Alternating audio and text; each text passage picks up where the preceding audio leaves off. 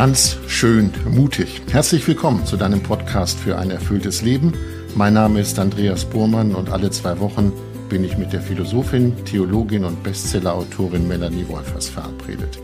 Wir reden dann, wer uns kennt, der weiß das, über das Leben und über viele Facetten des Lebens, die uns alle so beschäftigen. Heute wollen wir reden über das Wechselspiel zwischen Körper und Seele. Der Körper als Seismograph der Seele und die Seele, die Einfluss hat auf unsere, ja im wahrsten Sinne des Wortes, auf unsere Haltung. Die Voraussetzung, ja, wir sollten lernen, auf unseren Körper zu hören, was nicht immer ganz einfach ist. Und darüber wollen wir reden. Doch erst einmal ein Hallo nach Wien. Hallo Melanie. Hallo Andreas. Ich fange mit heute mit einer ganz profanen Frage an. Wie geht es dir? Wie geht es mir? Ich kann jetzt ja auf verschiedenen Ebenen antworten. Also ich bin ein bisschen aufgeregt, weil das immer so ist vor der äh, Aufnahme.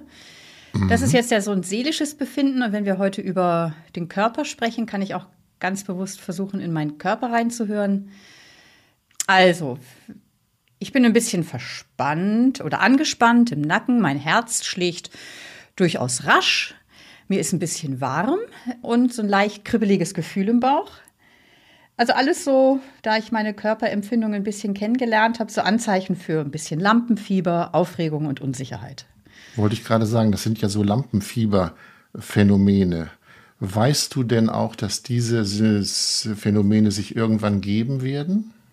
Also spätestens, wenn wir in ein paar Minuten so richtig im Gespräch drin sind, dann, dann tritt das wieder zurück. Mhm. Äh, mir geht es so, ich will mich hier auch nicht, äh, will das nicht verschweigen.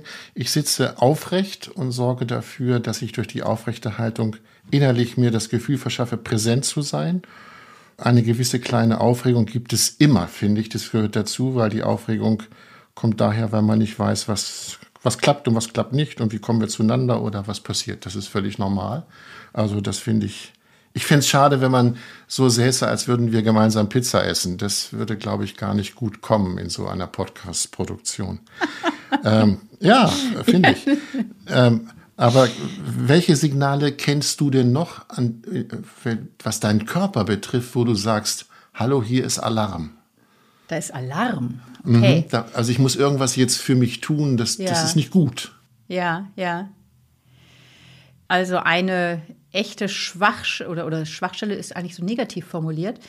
Eine sehr sensible Stelle meines Körpers, der anschlägt, wenn ich gestresst bin, das ist mein Rücken. Ich habe immer wieder Rückenschmerzen. Ähm, und das mhm. ist so, ein, so was wie so ein Frühwarnsystem. Ähm, also es hat mich eigentlich bislang meistens auch, äh, vor allen Dingen früher, so genervt. Oh, jetzt hast du schon wieder Rückenschmerzen und zwar wirklich richtig blöde Rückenschmerzen. Und dann habe ich immer so geguckt, das schnellstmöglich so wegzukriegen im Sinne von, was kann ich jetzt für einen Sport machen oder ganz notfalls mit Medikamenten. Und ich habe so gelernt, das so als ein Frühwarnsystem äh, zu begreifen, dass ich jetzt nicht als erstes mich frage, wie kriege ich den Schmerz weg, sondern als erstes mich frage, will der Schmerz mir was sagen? Ähm, also da, wo ich jetzt Beschwerden habe, will er mich auf Beschwernisse aufmerksam machen, wo ich an etwas zu schwer trage.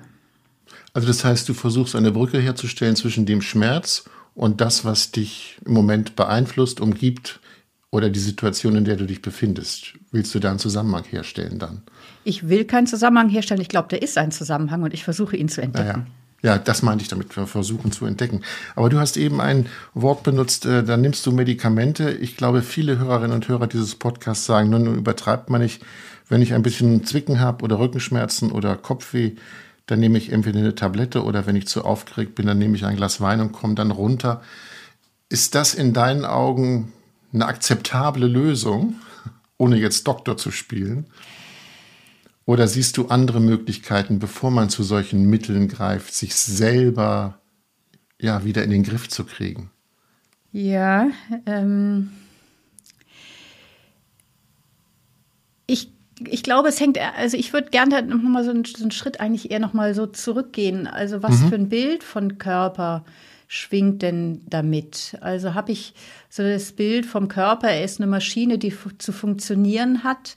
Also ich bin ein Kopf und ähm, am Kopf hängt, äh, und mit dem denke ich, will ich, äh, gestalte ich mein Leben und der Kopf steht auf einem Gestell und mit dem bewege ich mich, mein Körper und der hat zu funktionieren und wenn er nicht funktioniert, dann muss ich irgendwie gucken, dass er, dass ich, dass er wieder funktioniert und notfalls eben mit Hilfe von Medikamenten oder äh, irgendwie ich gehe zur Ärztin ähm, und ich glaube, das ist ein sehr verkürztes Bild vom Körper, ein sehr verbreitetes Bild vom Körper, aber eins, was eigentlich dem, dem Wunderwerk und dem Weisheitsorgan, was unser Körper ist, nicht gerecht wird. Also mhm. unser Körper kommuniziert ständig mit uns. Er hat, er hat uns ganz viel zu sagen. Und ich glaube, darauf aufmerksam zu werden, ist ganz elementar, um ein gutes, ausgewogenes Leben zu führen. Und du hast vorhin so gefragt, ja, ist es, äh, finde ich es akzeptabel, irgendwie, was weiß ich, ein Glas Wein zu nehmen oder eine Tablette, um das, die Sache wieder in den Griff zu bekommen?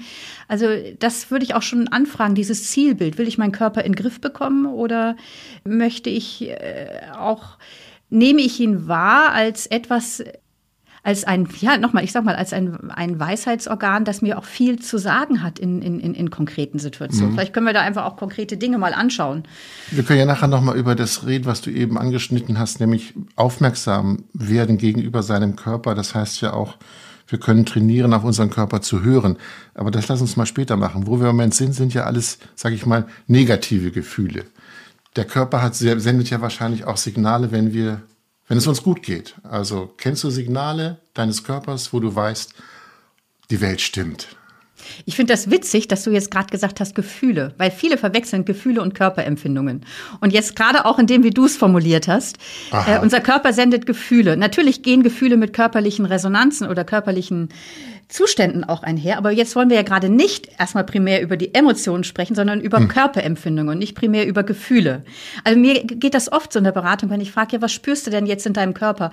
Ja, ich bin aufgeregt oder ich bin traurig. Also viele verwechseln Körperempfindung und Emotion, weil es eben, weil sie gar nicht gelernt haben, auf diese Körperempfindung aufmerksam zu werden. Okay, und du fragst jetzt nach Empfindungen, die der Körper sendet, wenn es einem gut geht. Nee, ich will das nochmal genau wissen. Wenn okay. ich eine, wenn ich eine gute Nachricht bekomme, mhm. ja, oder mir ist etwas gelungen ja. und alles ist gut, dann fühlt sich mein Körper fröhlich, glücklich, äh, ich bin, äh, ja, die Welt in Ordnung, alles ist schön.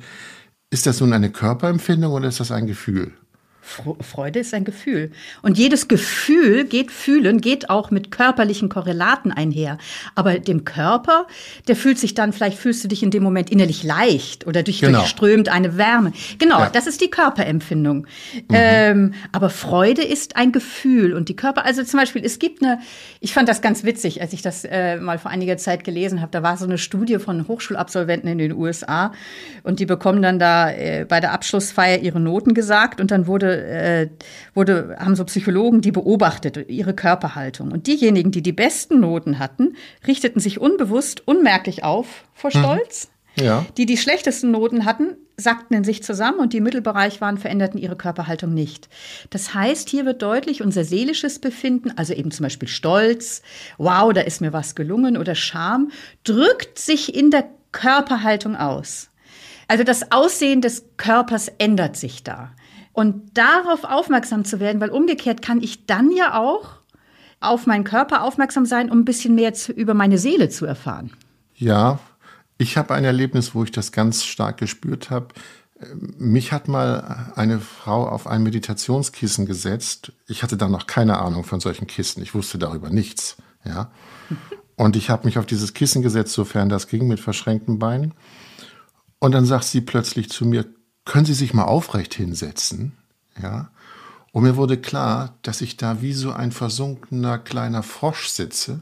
Okay. Und, und sie hat dann in meinen Rücken gegriffen und hat gesagt, so jetzt machen wir den Rücken mal ganz gerade. Und sie haben mal das Gefühl, die Wirbelsäule sind lauter Münzen, die aufeinander liegen. Und dann sitzen sie mal gerade. Und das war schon ein Schlüsselerlebnis, weil klar wurde, wie aufmerksam ich plötzlich war. Okay. Und wie, wie stark ich mich auch gefühlt habe im Sinne von, ja, ich bin präsent. Ja, genau okay. das.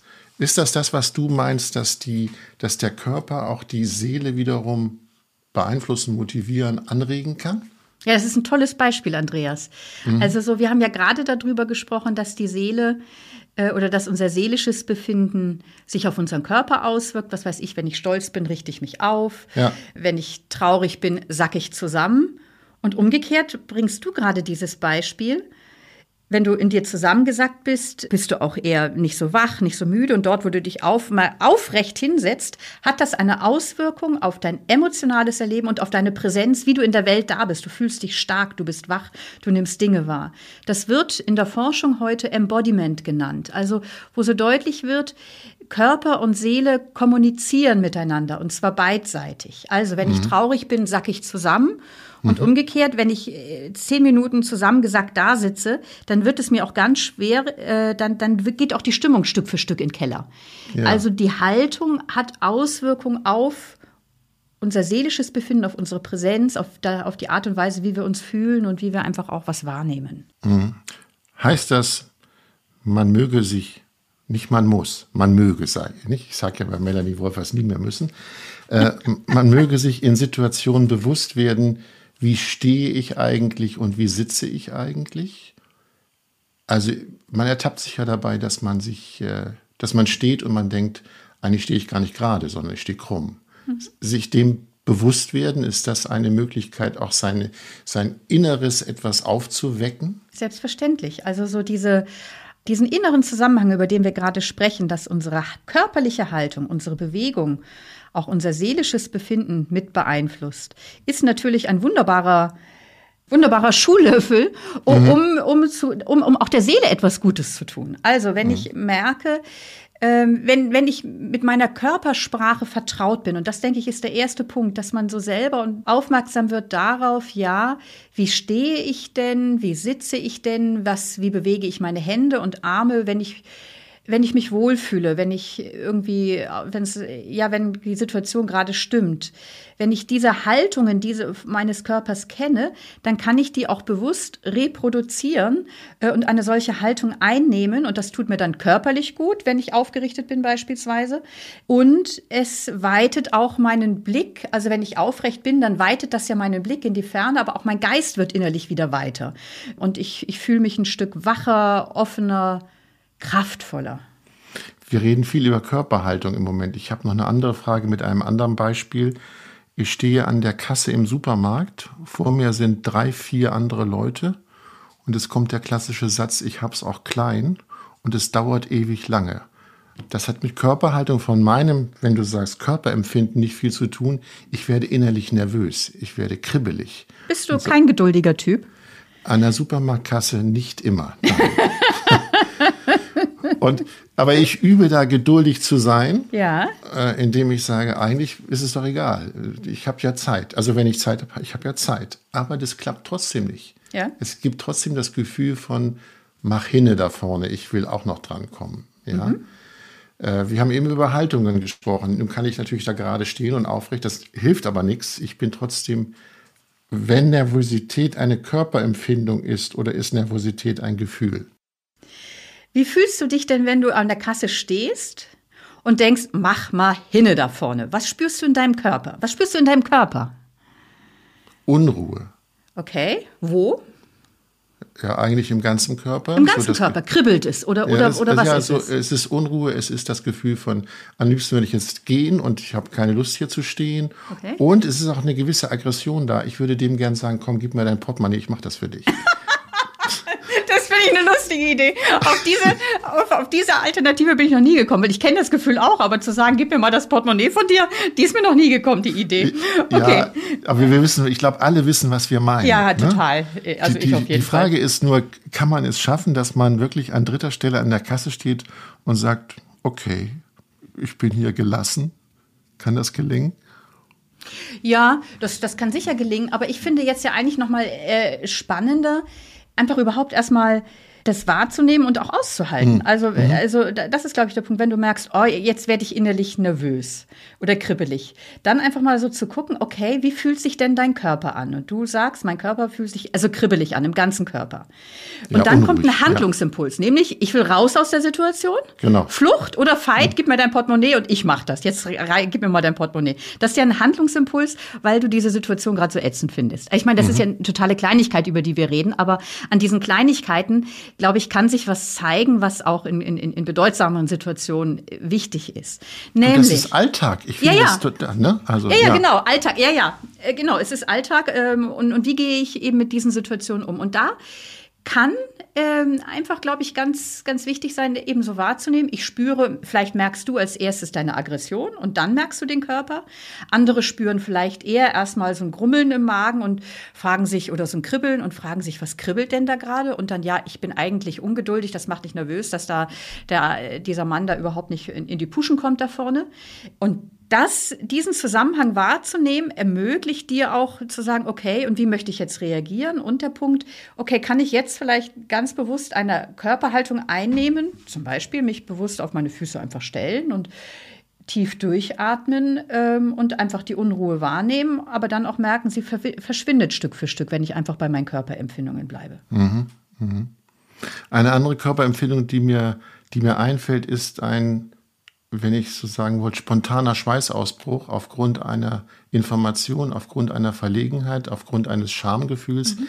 Worauf ich hinaus will, ist nochmal den Begriff Körperempfindungen nochmal klarer zu kriegen. Mhm. Äh, Unruhe ist ein Körperempfinden, ist mhm. Schweißausbruch im Sinne von, ich werde verlegen oder ich krieg's irgendwie, irgendwas läuft hier nicht gut.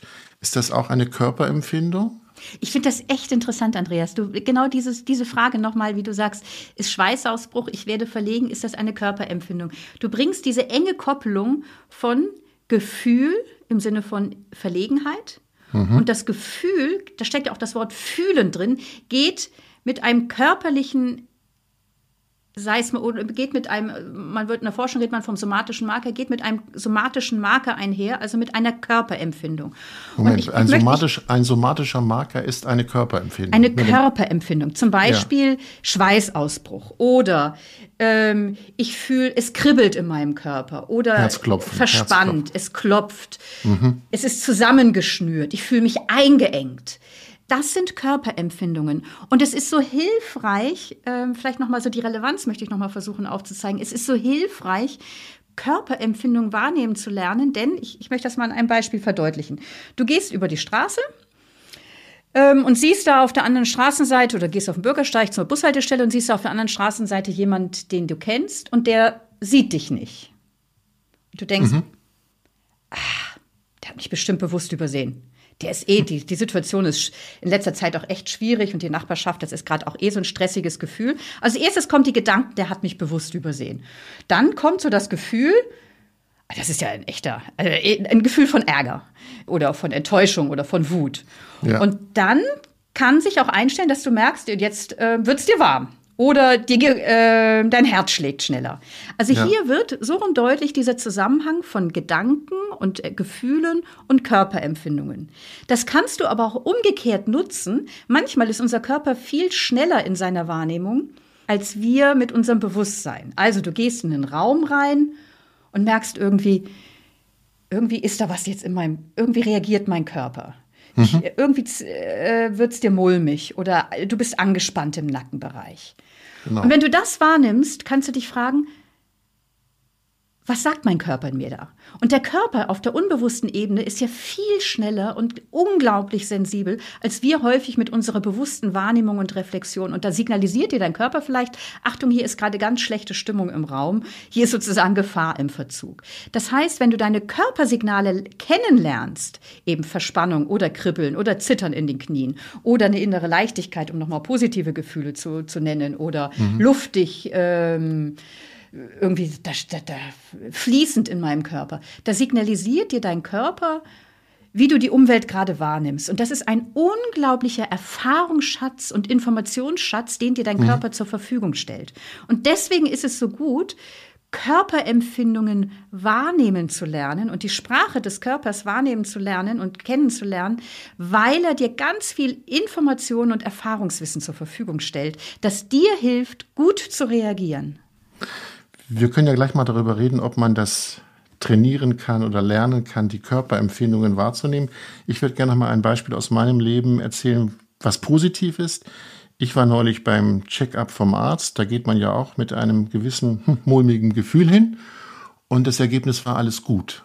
Und dann schwebt man ja aus der Praxis. Okay. Ne? Ja, man okay. kriegt das Gefühl von, das Leben ist es ist alles gut. Dann geht der Körper wirklich auf, wie, wie soll ich sagen? Ja, wie so ein Blatt, was sich, was sich, was sich entwelkt, sowas, also wieder da ist. Ja? Genau. Nur mal als positives Gefühl. Drei Treppenstufen äh, genau. auf einmal nehmen, ja, äh, ja. fühlst dich leicht, luftig. Und alles ja. gut und alles ist gut.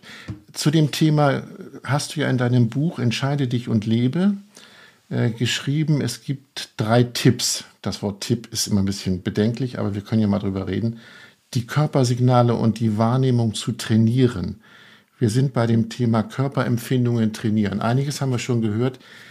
Wenn wir sagen, man kann es trainieren, gehst du davon aus, dass viele Menschen das gar nicht können? Also als erstes gehe ich davon aus, im Körpersignale wahrnehmen, also trainieren, jeder hat Körpersignale. Das ist erstmal okay. die Basis. Jeder hat ja, sie. Ja. Also man muss da sich nicht irgendwas eintrichtern, sondern unser Körper sendet permanent Signale. Mhm. Und die Signale kriegen wir dann mit, wenn wir Bauchschmerzen haben oder einen Tinnitus oder irgendwas. Und häufig gehen wir davon aus, naja, ich nehme meinen Körper nur wahr, wenn irgendwas Bestimmtes wehtut, ein Muskel oder ein Organ oder so. Aber wenn ich meinen Körper wahrnehmen dort, wo er Schmerzen hat, kann ich ihn auch wahrnehmen lernen äh, im Sinne des Wohlbefindens, was ihm wohltut, was ihm gut tut oder was er mir da sagt. Also das erstens, jeder hat Körpersignale, aber zweitens, viele haben nicht gelernt, diese Signale wahrzunehmen oder sie haben keine Zeit dafür oder nehmen sich keine Zeit dafür. Ja, Und muss, ich glaube, lass mich kurz dazwischen, muss man besonders sensibel sein, um das wahrzunehmen? Kennst du Menschen in der Beratung, wo du erstaunt bist, die nehmen das gar nicht wahr? Ja, natürlich kenne ich das. Aber ich mhm. glaube, das ist also selbstverständlich. Und da mag möglicherweise auch eine, das weiß ich jetzt schlichtweg nicht, ob im Blick auf Körperwahrnehmung auch eine genetische Disposition eine Rolle spielt, äh, dass da Leute empfindlicher oder weniger empfindlich sind im Blick auf Körperempfindung. Das weiß ich nicht. Was mhm. ich weiß und was einfach auch vielfach in der Forschung besprochen wird, dass eben Lernen wahr, also dass man lernen muss, es wahrzunehmen und lernen muss, auch die Signale lesen zu, also zu lesen und zu verstehen. Und das ist jedem Menschen möglich. Und es gibt viele, die wirklich sehr unverbunden sind mit ihrem Körper, die gar nicht sagen können, was ihrem Körper gut tut oder die gar nicht sagen können, wie fühlt sich denn jetzt mein Körper an. Dann sind sie eher, ich fühle mich aufgeregt oder ich bin froh. Aber das ja. ist eine Emotion. Die sind nicht, die, die können nicht sagen, wie sich das, was du gerade beschrieben hast, von wenn du aus dem, mit einer guten Diagnose oder mit dem alles okay vom Arzt rausgehst, wie sich da dein Körper anfühlt. Und mhm. das kann man wahrnehmen lernen und es ist auch wichtig, es wahrnehmen, wahrzunehmen denn noch einmal, äh, wir sind eben nicht einfach nur im Kopf auf irgendwie einem Fleischklötzchen, das so durch die Welt läuft, sondern wir sind ich finde das ja eigentlich ganz schön. Die deutsche Sprache unterscheidet zwischen Körper und Leib. Leib ist zwar, klingt ein bisschen altertümlich, aber wir mhm. haben einen Körper und wir sind Leib. Also in, in, in unserem Leib drückt sich unsere Seele aus und umgekehrt beeinflussen wir eben mittels unserer Körperhaltung auch eben unser seelisches Befinden. Und das können wir lernen. Ich würde gerne nochmal auf diese drei Tipps zurückkommen. Der ja. erste ist überschrieben mit die Sensibilität für Körpersignale trainieren. Wie kann ich das trainieren? Also sehr unterschiedlich. Du kannst zum Beispiel ganz bewusst, also du kannst einen Körperscan machen. Das ist ja eine ganz bekannte Übung, wo man einfach sich also zum Beispiel auf den Boden legt und da mal so äh, durchgeht und versucht, einzelne Körperpartien wahrzunehmen. Oder du kannst ganz bewusst mal bestimmte Muskelbereiche anspannen oder entspannen. Du mhm. kannst aber, das bringe ich in meinem Buch Entscheide dich und lebe, äh, auch äh, so machen, äh, aufmerksam oder lernen, aufmerksam zu werden auf die unmittelbar intuitive Reaktion des Körpers. Zum Beispiel, wenn, die, äh, wenn du dein Handy in die Hand nimmst, weil dich jemand anruft und du siehst da eine Nummer und du kennst den Absender, der da anruft.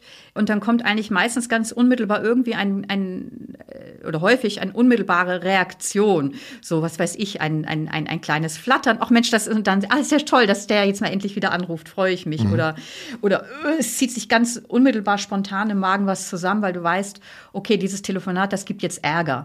Man kann also äh, die Sensibilität für die unmittelbaren Reaktionen Reaktion des Körpers trainieren, indem man zum Beispiel mal darauf achtet, welche Signale sendet mein Körper, wenn ich auf mein Handy schaue und den Absender an, ja. anschaue. Das ist, glaube ich, auch der zweite Punkt in deinem Buch, nämlich Bewusstsein entwickeln. Ne? Ja. Dafür beim Bewusstsein entwickeln. Dritter Punkt ist die Eigenwahrnehmung üben. So steht es in deinem, in deinem Buch. Und damit ist auch verbunden Geduld und Ausdauer. Das heißt, äh, wenn ich das richtig gelesen habe, das ist gar nicht so einfach, die Eigenwahrnehmung zu üben, nämlich über eine gewisse Zeit bei sich zu bleiben. Ja, ich denke, das ist schon auch der Punkt, als du vorhin fragtest, ob ich mich wundere, dass Leute ihren Körper so nicht wahrnehmen. Mhm. Wir sind ja häufig extrem verkopft. Mhm. Und mit dem Kopf kann ich entweder äh, sein bei dem G Gespräch von vorgestern, wo ich nochmal drüber nachdenke, oder ich plane gerade meinen Urlaub im Sommer. Das heißt, dann bin ich entweder in der Vergangenheit oder in der Zukunft, aber ich bin nicht im Augenblick. Und den Körper kann ich eben nur wahrnehmen, wenn ich hier und jetzt, also wenn ich in, in, in präsent ja. bin. Und dafür braucht es auch, glaube ich, die bewusste Entscheidung, es braucht, ja, also wir müssen Raum schaffen dafür, die, die Empfindungen unseres Körpers und unsere emotionalen Reaktionen wahrzunehmen. Das heißt, es braucht, hatten wir schon häufiger so eine Kultur auch des Innehaltens oder eine Kultur der Achtsamkeit. Das heißt, auf die Geschehnisse in mir und um mich herum aufmerksam sein, ohne dass ich sie unmittelbar bewerte. Und da mhm. gilt es, Raum zu schaffen, innezuhalten. Weil, äh, wie gesagt, wir sind im Kopf sonst irgendwo anders, aber nicht in der Gegenwart und nicht im Körper, nicht in den Emotionen. Und damit führen wir ein halbiertes Leben. Melanie, du lebst als Ordensfrau. Eben wirfst du mir das Wort halbiertes Leben zu. Das würde jetzt die Frage ja, hervorrufen, führst du ein vollständiges Leben im Sinne von als Ordensfrau? Konkret gefragt, schaffst du dir, schafft ihr euch in eurem Orden mehr Räume, um Körperempfindungen wahrzunehmen? Es gibt im Ordensleben eine Tradition, die ich sehr klug finde. Die ist schon so im, die, die findet man schon so im dritten, vierten Jahrhundert bei den, äh, also im Mönchtum. Äh, fünf Prioritäten, die helfen, ein intaktes Leben zu führen. Das heißt irgendwie in einer guten Balance. Und ich sage mal die fünf Prioritäten. Die erste Priorität ist genügend Schlaf. Ähm, mhm. Genügend Schlaf. Die zweite Priorität, genügend Bewegung und ausgewogene Ernährung. Also die ersten zwei Prioritäten sind, dem Körper das zukommen lassen, was ihn gut tut und damit auch der Seele gut tut. Die dritte Priorität ist Gebet, Meditation. Für Menschen, die jetzt mit Gebet nichts anfangen können und sagen, das brauche ich nicht, äh, kann vielleicht so helfen, dass äh, der Johann Baptist Metz, ein bekannter Theologe, mal sagt, äh, Unterbrechung ist die kürzeste Definition von Religion. Das heißt also eben so den Fluss der Gedanken, das Busy-Busy-Sein unterbrechen, das ständig in Kommunikation sein unterbrechen und innehalten und in Tuchfühlung kommen mit sich und dem Augenblick. Also die dritte Priorität ist Meditation und Gebet. Die vierte sind Beziehungen. Und mhm. die fünfte ist die Arbeit. Und das ist ein Ranking von 1 Das ist ein 5? Ranking. Und zwar nicht ein zeitliches Ranking. Es geht jetzt nicht darum, dass mhm. ich mehr schlafe als, äh, keine Ahnung, die anderen Dinge tue. Aber ein Ranking im Sinne von, du musst aktiv Partei ergreifen für dich und die gute Sorge für deinen Körper. Und das stimmt. Das merke ich in mhm. meinem eigenen Leben, auch als Ordensfrau. Das merke ich in der Beratung und Begleitung. Wie viele Menschen treiben Raubbau an ihrem Schlaf, auf lange Sicht oder bewegen sich nicht genügend gut oder ernähren sich ungesund, weil irgendwie die Arbeit permanent vordrängt oder äh, so. Und es geht darum, ein, ja, und das, das finde ich schon so interessant. Also das ist ein echtes, finde ich, Weisheitswissen aus dem Ordensleben. Du kannst, kannst erst dann ein gesundes, menschlich oder menschlich gesundes und spirituell tragfähiges Leben führen, wenn du diese Prioritäten beachtest. Weil und, wir eben Körper sind. Ja, ich, ich, hab, ich drehe es mal um. Ja. Also, was ich glaube, was viele Menschen denken und auch sagen, ich mache auch mal eine Reihenfolge, ich habe mir das vorher überlegt, bevor wir hier sitzen. Ich arbeite viel, ich bewege mich wenig, ich esse schlecht und habe flüchtige Beziehungen.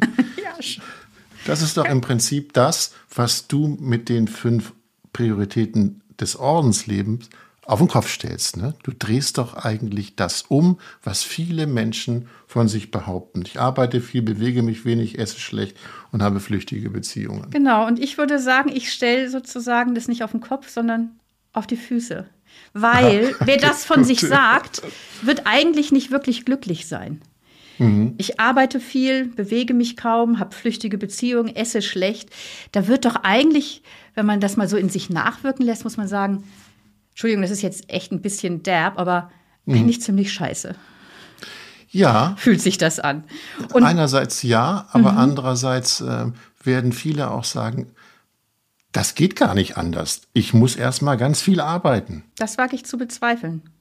Okay. Und das hat jetzt nichts damit, also das ist jetzt nicht, weil ich Ordensfrau bin. Also ich bin in der Rush-Hour des Lebens und mich, mich über, also mhm. ich kann mich vor Arbeit auch nicht erwehren, wenn ich allem entsprechen würde, was an Anfragen oder so an mich herankommt. Und natürlich gibt es Lebensphasen, in denen wir in Arbeit untergehen. Und wir sind in Situationen geworfen, wo wir einfach wirklich nur gucken, gucken, gucken können, dass wir es einigermaßen auf die Reihe kriegen. Was weiß ich, wenn ein schwerkrankes Familienmitglied oder so. Also die, es gibt diese Situation. Oder Eltern mit, mit kleinen Kindern und die werden nachts x-fach wach. Das ist klar, es gibt solche Phasen. Aber mhm. jenseits dessen haben wir, davon bin ich überzeugt, gibt es Spielräume, wo wir gestalten können. Und das ist der Punkt, bin ich es mir wert? Mhm. Und da finde ich schon, ist hochinteressant, äh, wirklich eben auch, ich habe jetzt von diesen fünf Prioritäten gesprochen, im Sinne von, also Lobby ergreifen für ein gesundes, also sozusagen Partei ergreifen für ein gesundes, menschliches und tragfähig spirituelles Leben. Da lohnt es sich auch, so in die Schule von Sterbenden zu gehen. Ich habe das schon mal in irgendeiner Podcast-Sendung gesagt. Also es gibt ja viele Interviews, was Sterbende so am Lebensende bereuen. Und sie bereuen häufig zum Beispiel, ich habe zu wenig Zeit, mir zu wenig Zeit für Beziehungen genommen. Oder ich habe so viel gearbeitet und habe echt Raubbau an meinem Körper betrieben. Und habe gedacht, naja, und nach der Pensionierung, dann fängt das schöne Leben an und dann, dann hörte, hörte es auf. Ich habe mein Leben auf immer später und immer später verschoben. Und da zu sagen, hey, hier und heute. Und da möchte diese Prioritätenliste, also sozusagen ein Weisheitswissen aus der christlichen Spiritualität, möchte helfen, dort, wo ich Spielraum habe, mein Leben in einem guten Rhythmus, in einer guten Balance zu gestalten. Dass das nicht immer möglich ist, keine Frage. Hm. Du hast eben christliche Spiritualität genannt.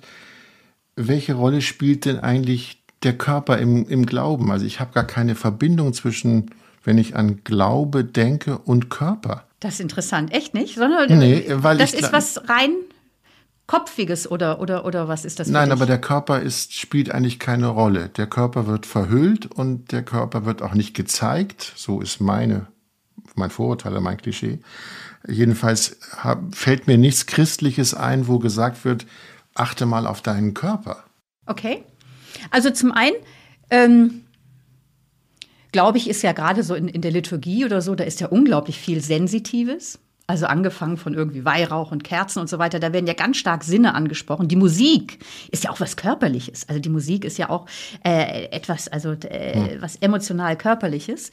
Also ich glaube, zum einen gibt es tatsächlich wirklich viel, äh, wo, wo auch da Körper sichtbar auch angesprochen oder wird oder zum Tragen kommt. Und was ich immer wieder ganz interessant finde und immer wieder, ich begleite ja auch Menschen auf, auf ihren spirituellen Wegen, wozu ich sie sehr ermutige, so in ihrer Art und Weise, wie sie versuchen, eine persönliche Meditationspraxis zu entwickeln, ihren Körper ganz bewusst mit einzubeziehen. Also es gibt auch schon da seit der frühen Kirche, ähm, und das gibt es, also gibt es auch in anderen Religionen, aber ich bin in der christlichen Tradition verankert, von daher kann ich dazu was sagen gibt es Anregungen und wenn du meditierst, wenn du betest, nimm jene Körperhaltung ein, die dir jetzt entspricht. Also entweder, dass du die Körperhaltung einnimmst, die dein Inneres gerade ausdrückt. Wenn du äh, traurig bist, dann lege dich äh, und, und, und, und dich ganz äh, elend fühlst, dann nimm doch ganz bewusst die Haltung ein und leg dich auf den Boden als Ausdruck der, der, der Müdigkeit.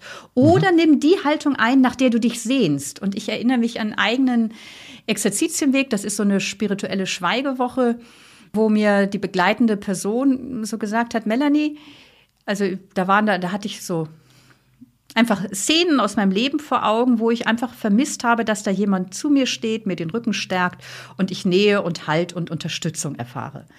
Und da hat er gesagt oder angeregt, geh doch einfach mal jetzt so in diesen Gebetszeiten in den, in den kommenden ein, zwei Tagen und such dir vielleicht einen schönen Baum und lehn dich ganz bewusst an den Baum an und spüre und nimm wahr und lass das, was du in dir wahrnimmst, vor Gott da sein und bete damit. Und das hat mich zutiefst erschüttert. Zum einen hat das ganz viel Trauer nochmal ausgelöst, da, mhm. als ich bewusst diese Haltung eingenommen habe, weil ich gemerkt habe, ja, da habe ich auch wirklich schmerzlich was vermisst. Und zugleich hat es mir, mich auch irgendwie erahnen lassen, ja, und doch tiefer nochmals als dieses Gefühl von Haltlosigkeit gibt es doch auch einen Halt. Und also ganz bewusst jene Körper, also den Körper mit einbeziehen in das Gebet. Wir sind ja nicht Engel, also wir sind ja nicht nur reine Geistwesen, wir sind Sinnenwesen, Körper. Und ich rede hier gerade mit Händen und Füßen, sieht man nicht im Podcast. Ja, ich habe ein anderes Bild noch im Kopf. Ich bin ja? noch bei der, bei der Glaubensfrage und ich habe gerade einen Gottesdienst vor mir, die Kirchenbänke sind besetzt und die meisten Menschen sitzen dort vorgebeugt wie die kleinen Büßerlein. Hm. Sie, sie wirken mhm. eigentlich nicht aktiv, sondern sie wirken mhm. eher so, ich, äh, ich habe Schuld. Mhm. So. Ja. Das kann doch in deinem Sinne nicht gut sein. Also ich, äh, ja, ich finde, in vielen Gottesdiensten hat man so den Eindruck, man ist auf einer Beerdigung. Obwohl es keine Beerdigung ist. Im Gegenteil. Ja, ja, ja das stimmt völlig. Mhm. Wir, wir haben liturgisch eine große Armut. Es ist zum Beispiel interessant, dass es Kirchenbänke ja erst gibt, oh, frag mich nicht, ich glaube irgendwann seit dem Hochmittelalter. Vorher ist man gestanden, ist man gegangen oder hat sich auf den Boden gesetzt. Man stand aufrecht. Also es, es stimmt tatsächlich. Und wenn man mal in anderen Kontinenten war, wie da Gottesdienst gefeiert wird, also was da für eine Power ist, für eine Kraft. Ich meine, ich komme aus einer internationalen, ich lebe in einer Gemeinschaft, wo wir in 24 Ländern sind. Also wenn man dort hört oder sieht, wie die Gottesdienste feiern, da kannst du echt sagen, das ist bei uns ein Trauerspiel. Und das ist tatsächlich die Frage zum einen, also welchen Eindruck oder welche Rückwirkung hat auch die Liturgie und die Körperhaltung im, in, in solchen Liturgien auf unsere Seele. Und, ähm, und umgekehrt muss man natürlich auch fragen, und das ist eine ganz kritische Anfrage natürlich auch an Kirche, ja, welches Gottesbild und Menschenbild vermittelt sie? Vermittelt sie, dass der Mensch aufrecht mhm. vor Gott genau. da ist und sagt, ja. es ist gut, dass es dich gibt? Oder wird stark vermittelt, ja, sozusagen, du bist ein armes Sünderlein und musst dich klein machen und über die Erde kriechen? Und mhm. das ist nicht das biblische Gottesbild. Gut, wir tauchen jetzt nicht in das theologische Pro-Seminar ja. ein. Das nein, lassen nein. wir jetzt. Ja. Äh, wir sind jetzt gut, äh, haben uns eine gute halbe Stunde unterhalten. Und jetzt muss die Frage kommen: Na? Wie geht's dir im Vergleich zu Beginn unserer Produktion? ja, schon das Lachen sagt, es geht dir irgendwie anders. Äh, wie, wie geht's dir jetzt? also, ich habe, ich meine, wir sehen uns ja über, äh, übers Internet. Ich über, habe viel mit den Händen geredet. Ich fühle mich aufrecht. Also mein Körperempfinden, dass ich aufrecht sitze. Mhm. Ich spüre ein Fließen und eine Entspannung. Ja, und du? Ich fühle mich wohl, habe das Gefühl, das darf man eigentlich gar nicht sagen. Äh, es ist uns was gelungen, aber das sollen andere bitte beurteilen. Und ich habe ganz viele Bilder im Kopf und Anregungen von dir und gehe nachher anders einkaufen und hoffe, ich muss an der Kasse nicht anstehen. und sonst hast du die Chance, deine Körperempfindungen wahrzunehmen, Andreas. Genau, und zu sagen, geben Sie, geben Sie mir das Portemonnaie, ich mache das schon. Melanie, vielen, vielen Dank. Es war wieder hinreißend. Ja? Danke, Andreas, es war schön. Bis bald. Ciao. Ciao. Ganz schön mutig hört ihr dann wieder in zwei Wochen. Und wenn ihr keine Folge verpassen wollt, dann abonniert doch ganz einfach den Podcast in einer App eurer Wahl. Wir freuen uns über Lob, Kritik, über viele Sternchen und wir freuen uns auch, wenn ihr uns schreibt, worüber ihr mal reden wollt, was euch auf der Seele liegt. Dann schauen wir, ob wir darüber reden können. Schreibt einfach an podcast.melaniewolfers.de, also podcast.melaniewolfers.de. Wenn ihr neugierig geworden seid, zum Beispiel auf das Buch Entscheide dich und lebe mit den Tipps der Körpersignale und der Wahrnehmung, findet ihr all diese Informationen bei melaniewolfers.de im Internet, außerdem bei Facebook und Instagram. Das für heute. Bis zum nächsten Mal. Macht's gut. Bis bald. Tschüss.